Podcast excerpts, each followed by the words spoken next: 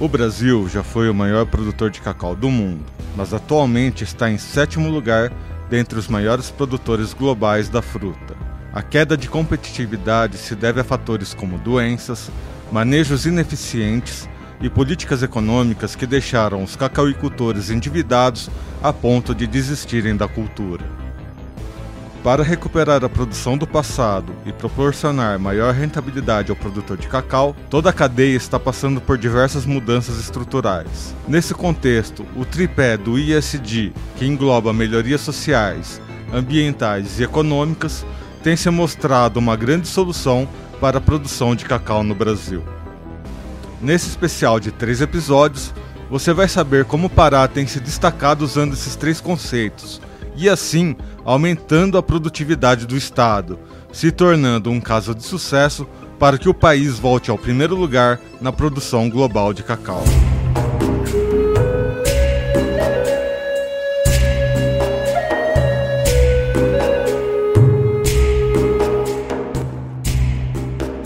O cacau brasileiro vem da Amazônia, a maior floresta tropical do mundo, ou seja, Além de ter uma grande biodiversidade, a floresta forneceu ao Brasil a oportunidade de desenvolver a cacauicultura em diversos estados do Brasil. Por vir de um ambiente de floresta, o cacau precisa ser cultivado em ambientes com umidade e sombra, fazendo com que muitos produtores adotem sistemas de integração entre a cultura e as matas nativas. Além disso, o sabor do cacau acaba sendo influenciado pelo ambiente ao seu redor. Dessa forma, cada região, cada sistema e cada manejo acaba influenciando no sabor da fruta.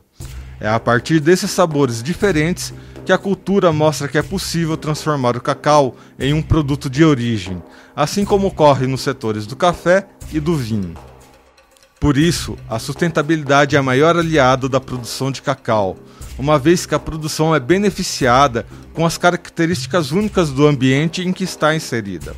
Assim, os produtores de cacau se tornam importantes agentes da recuperação de áreas degradadas, como é o caso dessa área do sítio Ascurra. Antes, essa área era voltada para a pecuária e estava degradada, muito diferente do cenário atual, com a implementação do cacau em meio à mata nativa.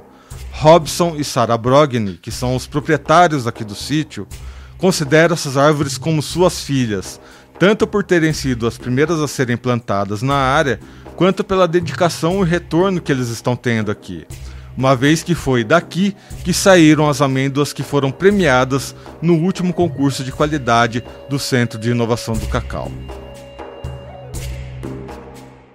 Eu vejo que a cacauicultura ela casa muito bem com a questão da, do ambiental. Né? Por exemplo, nosso, os nossos roças de cacau todas são associadas com é, plantas nativas, né?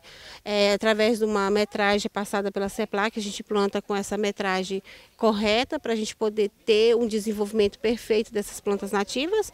E eu acho que a cacauicultura hoje é sim uma forma da gente recuperar essas áreas de uma forma natural, sustentável e também financeiramente é, compensatória também. A sustentabilidade depende de um sistema complexo e frágil ao mesmo tempo. Se por um lado vemos uma floresta imensa, por outro lado, toda essa grandeza depende de pequenos elementos para sobreviver. Dentro desses pequenos detalhes da natureza estão as abelhas sem ferrão, que são naturais do Brasil e que polinizam as árvores da floresta amazônica, incluindo o cacau. Essa interdependência dos sistemas florestais com as abelhas tem feito com que a meliponicultura ganhasse destaque nacional, inclusive para potencializar as produções agrícolas. Em tempos de insegurança alimentar e de consumidores que buscam alimentos cada vez mais saudáveis, a preservação das abelhas se torna um fator fundamental para uma produção agrícola mais natural e sustentável. E aqui o que a gente tem observado é que a produção tem aumentado ao longo dos anos, né? Então, de fato, tem relação, principalmente as abelhas menores que um centímetro, né? A gente tem abelha de 6 milímetros, que consegue visitar a flor, né? A flor do cacau é uma flor muito delicada, ela só dura 48 horas. Se não polinizar, ela cai, né? E eh, com o ambiente favorável, né, a gente tem percebido que a nossa produção ela tem, tem aumentado ano após ano. Né? Então, isso também é um, é um agregado né, para o agricultor né, ter essas abelhas, porque também aumenta a produção dele. Né? E não só isso, né? você tem, por exemplo, o própolis, que, é que é um. Você pode extrair o própolis, que é um super. Imagina as nossas abelhas da Amazônia, que podem visitar vários, né, várias árvores nobres, jatobá, cumaru, é, copaíba, enfim, todas as árvores medicinais, e você extrair um blend de, de, de própolis ali extremamente medicinal. Então, quem tem abelhas, quem preserva as abelhas, tem uma riqueza. E aqui a gente é muito grato né, por conhecer, ter conhecido as abelhas e ter hoje é, algumas abelhas aqui.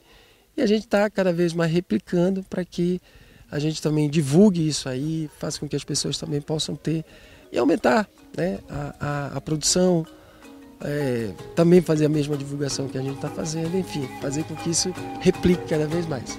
Ainda há um longo caminho para que o Brasil volte a ser o maior produtor de cacau do mundo, mas os primeiros passos já foram dados. Superar gargalos, aumentar a extensão rural e encontrar meios de conectar os produtores aos consumidores são apenas alguns dos desafios a serem superados. Porém, a partir do tripé social, econômico e ambiental, o Pará tem mostrado que é possível transformar o cacau no maior alimento do futuro.